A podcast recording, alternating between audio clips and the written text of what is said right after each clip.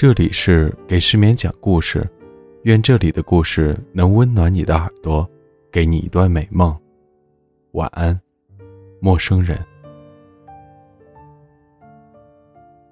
小王子，第一章。当我还只有六岁的时候，在一本描写原始森林的名叫《真实的故事》的书中，看到一幅精彩的插画。画的是一条蟒蛇正在吞食一只大野兽，叶头上就是那幅画的摹本。这本书中写道：这些蟒蛇把它们的猎物不加咀嚼地囫囵吞下，而后就不能再动弹了。它们就在长长的六个月睡眠中消化这些食物。当时我对森林中的奇遇想得很多，于是我也用彩色铅笔。画出了我的第一幅图画，我的第一号作品。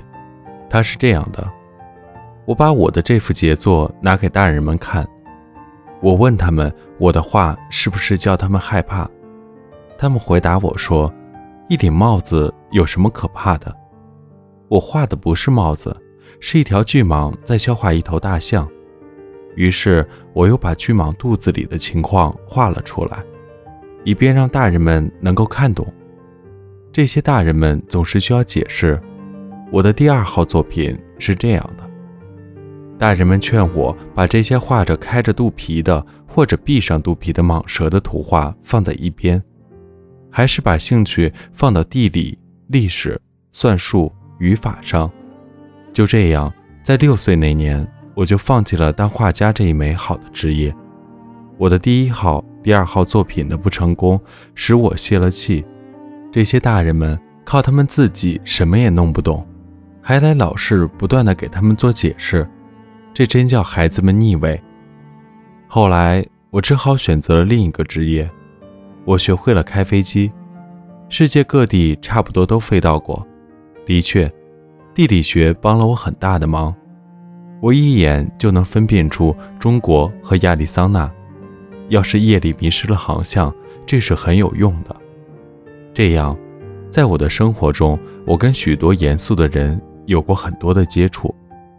我在大人们中生活过很长时间，我仔细地观察过他们，但这并没有使我对他们的看法有多大的改变。当我遇到一个头脑看起来稍微清楚的大人时，我就拿出一直保存着的我的那第一号作品来测试测试他。我想知道他是否真的有理解能力，可是得到的回答总是：“这是顶帽子呀。”于是我就不和他们谈巨蟒啊、原始森林呐，或者星星之类的事情。我只得迁就他们的水平，和他们谈些桥牌呀、高尔夫啊、政治啊、领带呀这些。于是大人们。就十分高兴的能认识我这样一个通情达理的人。